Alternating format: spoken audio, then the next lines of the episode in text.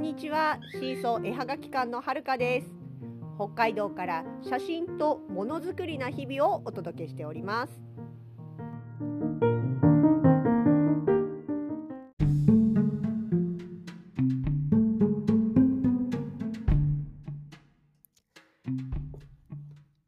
1月27日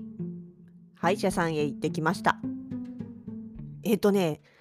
今の歯医者さんは通い始めてもうすぐ1年になろうとしています。でももともと私、そんなに歯は弱くなかったんです。ちっちゃい頃虫歯もなかったし、小学校、中学校ぐらいの時かな、あの、永久歯が生えて、生え変わりの時にですね、乳歯が抜けなくって、永久歯がそのままもう下から生えてきちゃって、乳歯がこう逆に挟まっちゃって動かないから、あの、歯医者さんに行って抜いてもらう、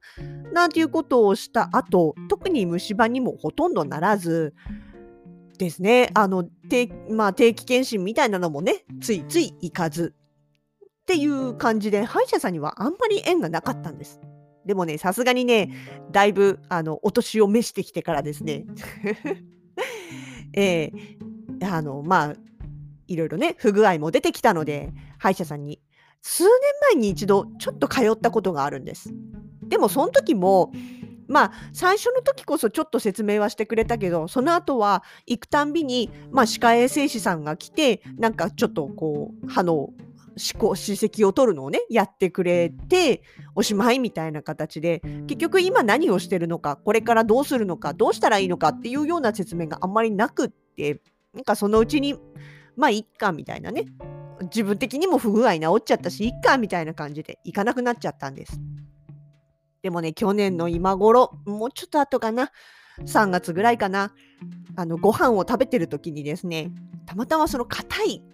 粒？ご飯粒の硬いやつが入ってたんですね。それをガリッとやった瞬間になんかもともとちょっと怪しくなってた歯がぐらっときて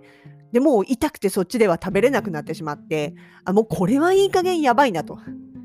いい加減ちゃんと歯医者行けっていうことだなと思って行き始めたのが去年の4月ぐらい今年今行ってる歯医者さんですね。で、それも、まあ、たまたまね、普段行く、行きやすい範囲内にあるところを探していたら、そう、あのもうね、歯がね、結構、結構やばかったんです。本当去年のその頃は、歯茎グラグラな感じになってて、これはもう多分、歯医者さんに行ったら、抜くって言われるんだろうなと。この年でもう抜かれんだ。あ、でも確かうちのお父さんももう、私ぐらいの時に、あの、思想濃炉だって言われて、歯抜いてたよな、そういえば、みたいなことを思い出して、いやーでもね、それで入れ歯とかなんかこうすると、保険の歯だと見た目が汚いとか持ちが悪いとか、保険じゃないのだったら今度は逆に値段が高いとか、うわーなんかそういえばうちの親がなんか1本50万だかなんか言ってたな、そんなのちょっとどうしようみたいなね。まあそれがあっていくのもちょっと渋ったのもあったんですけれども、まあそうも言ってられなくなりまして、え近くのね、歯医者さんを見つけて行ってきたら、そこがまあ、あのホームページにもそうやって書いてあったんですが、抜かない歯医者さんだったんですね。もうとにかく、なるべく、なるべく抜かない。最後の手段結局歯が生えているということはそれで全体のバランスが取れているので無理やり抜いたりするとかえってバランスを崩してしまうという考え方だったんですね。で行ってみたら先生がものすごくね親切にこう説明をしてくれてで特に初回なんかはもう本当になんかカウンセリングみ本当にカウンセリングですよね診察っていうよりかは。でまあそっからあとはね、結局じゃあこういうふうにしていきましょうみたいな形で、え次回はこう、今日はこうしました。次回はこうしますみたいな説明をいただきながらね、あの定期的に通って少しずつ、まあ治療というかですね、今現在はもう、あの歯と歯茎の間、歯ブラシでは磨けない部分に溜まってしまっている汚れを、あの、取ってもらってる感じ。で、結局、その先生がやっていることっていうのは、治すということよりはお手伝いだと。歯とか歯茎が元通りになるためのお手伝いをしてるんだと。だから、えー、はるかさんは、あの、まあ、なるべくね、ストレスをなるべく食べないように、で睡眠とかね食事とかもしっかりして体と免疫力をアップした体の免疫力をアップしてあげれば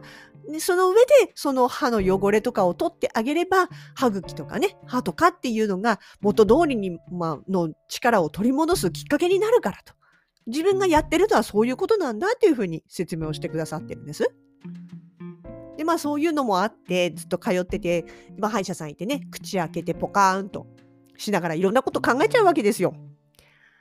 あの、もともとそんなにギュイーンとかああいう音に怖いと思ったことはないんですけど、ただまあ上を向いてね、口を開けながら、はあ、患者さんによってはこういう時目開けてる人もいるのかなとか、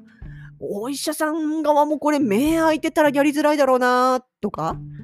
あとあの、キュイーンってやってる時の、あの、痛かったら手挙げてくださいねって言ってくださるんですけど、痛いのって一瞬なんですよ。一瞬チクってこう、チクってね、突然来られて、眉がピクッとかなるわけですよ。ただ、ずっと痛かったら痛いですって言えるんですけど、一瞬痛くて次の瞬間平気になっちゃうと、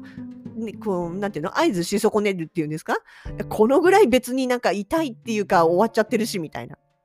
っていう感じで、まあほとんどこう眉を時々ピクッとさせながらも手を挙げないもんですから、先生がね、いや、痛かったらちゃんと言ってくださいねって言ってくださるんです。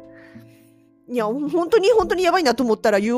うけど、でもそこまででもないしね、みたいな感じで、私はほとんど手を挙げることはないんですけども。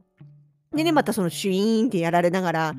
あの、何が苦しいってね、痛いよりもね、あの、なんて言うんですか、洗ってるわけなんで、水をこうかけながら汚れとか削った汚れみたいなものを吸い取る。多分そういうことをしてるんだと思うんです。見えないからわかんないけど。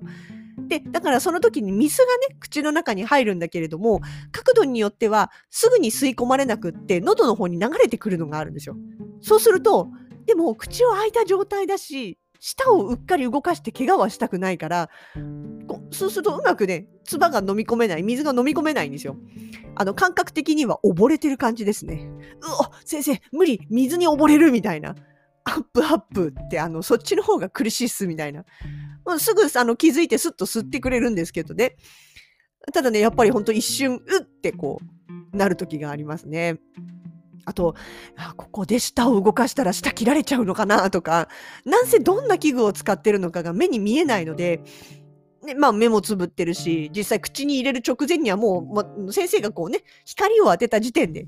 目をつぶっちゃうから、あの、機材がね、口のどんなものが口に入ってるのか全くわかんないんですよ。私は。で、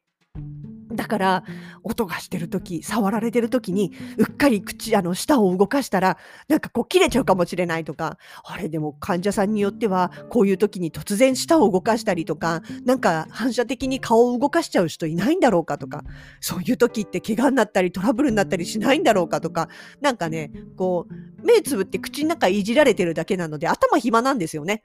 よくわかんないこといろいろ妄想してね、あの、笑ってみたり、ドキドキしてみたり、アホですね。そんな患者をやってます。まあ今日もね、あのー、まあ先生これだけね、毎回やってくださって、次に私来た時に、あの、なんていうのかな、元通りに戻っちゃってるみたいな、ブラッシング下手だなとかっていうのないですかね？っていう話をちょっと尋ねてみたんです。したら、いや、あの、歯ブラシは今まで通りでいいいいですよと。で、歯茎をね、歯をもちろん磨くこともそうなんだけど、重要なのは、歯茎をね、細い歯ブラシの先で、こう、丁寧にマッサージしてあげて血行を良くすること。とにかく、歯茎の血行を良くしてあげること。で、その血行を良くする中には、物理だけじゃなくって、睡眠とかね、さっきも言ったようなストレスとか、喧嘩の、まあ、肉体的な疲労とかっていうことをなるべく少なくして、こうね、体全体を健康にすることの一つとして考えてくださいっていう形でね、今日も言われて帰ってきました。いやでも本当にね、あのまあさすがにちょっとグラグラした歯がね、それだけでは収まらなかったので、2箇所ぐらいあの特殊な糊っていうんですか、ボンドっていうんですか、あの、それで歯同士をくっつけてぐらつかないようにしてくれて、で、結局そうやってあの歯が揺れないことによって食べやすくなる、ストレスが減る。で、歯茎が少しでも復活してくれれば、あの、またね、しっかり噛めるようになるっていう形で、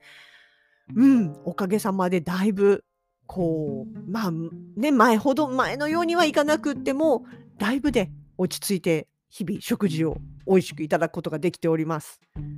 でもね、結構歯医者さんによってそういう対応違うんですね。友の友達とかで聞いててもね、行ったらもうそれこそすぐ抜くって言われて、もう結構何本も抜いたとか、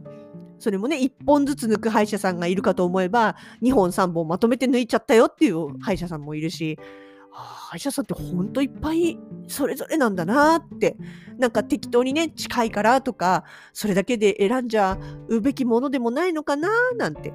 まあ幸いにもね今の歯医者さん私はすごく自分には合ってると思うのでまたね、えー、通って健康な口をキープして美味しく北海道飯を食べて生きていきたいと思います。そんな今日は歯医者さんのお話でした。みんなも歯は大切に